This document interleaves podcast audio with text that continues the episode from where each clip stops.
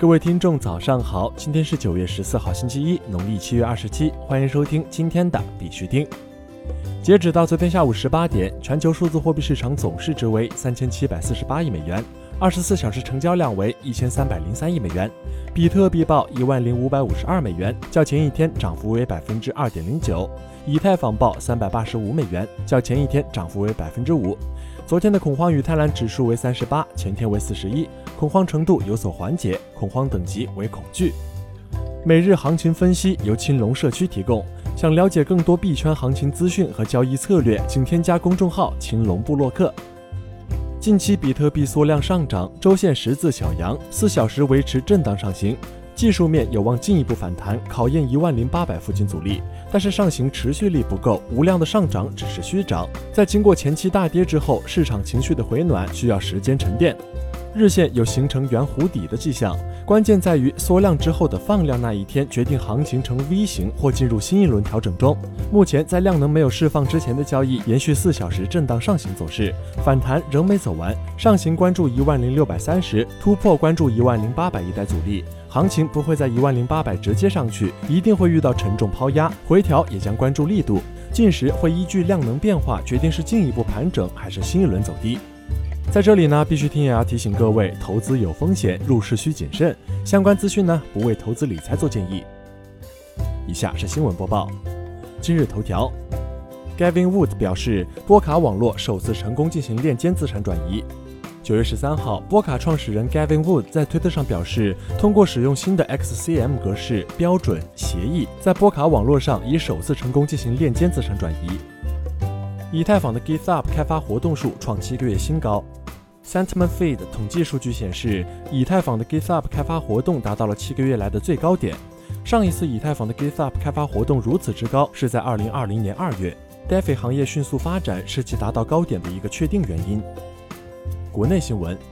人大刘玉书表示，全球将迎来数字货币战略制高点的大博弈。据腾讯新闻九月十三号消息，近日，中国人民大学重阳金融研究院宏观研究部主任刘玉书发文《非传统金融风险防范的数字变局》。文章称，全球将迎来数字货币战略制高点的大博弈。在数据主权竞争大于合作的大前提下，欧美对数字货币是否会革命，自己已经占有优势的国际金融地位显得更为审慎。数字货币革命动摇了原有国际经济秩序的地基，成为了当前全球数字经济时代的战略制高点，也是国际金融领域未来大国竞争的必争之地。与此同时，数字货币发展的路径选择关乎我国未来金融体系全局。此外，刘玉书还表示，中心化的国际金融基础设施风险在加剧，去中心化不是万灵丹，共识机制存在安全问题，以区块链为基础的国际支付基础架构中也存在运营难题。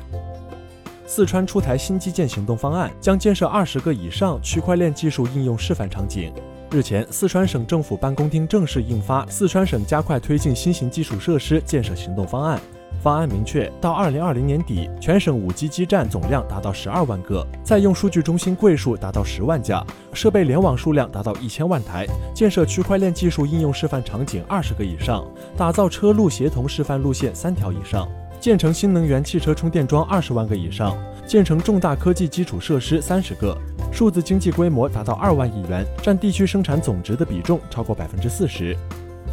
OKChain 正式更名为 OKEX 交易链，专注五大生态方向。据官方消息，OKEX 自有公链 OKChain 已正式更名为 OKEX 交易链，任何个人和社区组织都可基于 OKEX Chain 建立自己的区块链应用。据 OKEX 官网介绍，OKEX Chain 依托于 OKEX 的全域视野及在加密数字资产领域的先进经验，从区块链底层切入，与其他生态互联互通，共有五大生态方向：发行数字资产、运行智能合约、跨链、自主搭建去中心化交易所以及发布 DeFi 应用。更多详情请访问 OKEX 官网。IOST 链上 DeFi 项目南瓜 Pumpkin 正式上线，投矿周可分一千三百万 IOST 空投。由 IOST 节点合伙人开发，IOST 项目方提供支持的第一个 IOST 链上流动性挖矿项目南瓜 Pumpkin 于今天十六点正式上线。据介绍，该项目由社区完全运营，具有零私募、零预挖等特点。南瓜 Pumpkin 项目的代币为 Pumpkin Token，总供应量为二百九十二万七千二百三十二 PPT，总供应的百分之九十五将通过流动性挖矿释放给用户。，iOST 的技术团队已对南瓜 Pumpkin 的合约完成初步审计，并且正在接洽知名的第三方专业团队进行第二轮审计。此外，南瓜 Pumpkin 合约启用了时间锁 Time Lock 机制，上线即开启，可有效保护用户的资金安全。国际新闻：法国车辆制造商雷诺对区块链平台进行部件合规测试。据 Coin Telegraph 消息，法国车辆制造商雷诺集团测试了其区块链项目 Xseed。该项目建立在 Hyperledger Fabric 网络上，并与 IBM 合作部署，旨在简化汽车零部件的合规性认证。Sushi Swap 发起投票表示，拟于九月十五号进行一千四百万美元 Sushi 代币回购。九月十三号，FTX 创始人 SBF 在推特上表示，针对苏喜社区所发起的明确苏西 Swap 社区治理投票门槛提案，若降低投票门槛，则将于周二进行价值一千四百万美元的苏喜代币回购。若投票通过，则官方将于北京时间九月十五号九点到十点，于苏喜和 ETH 的资金池用价值一千四百万美元的 ETH 进行苏喜代币回购。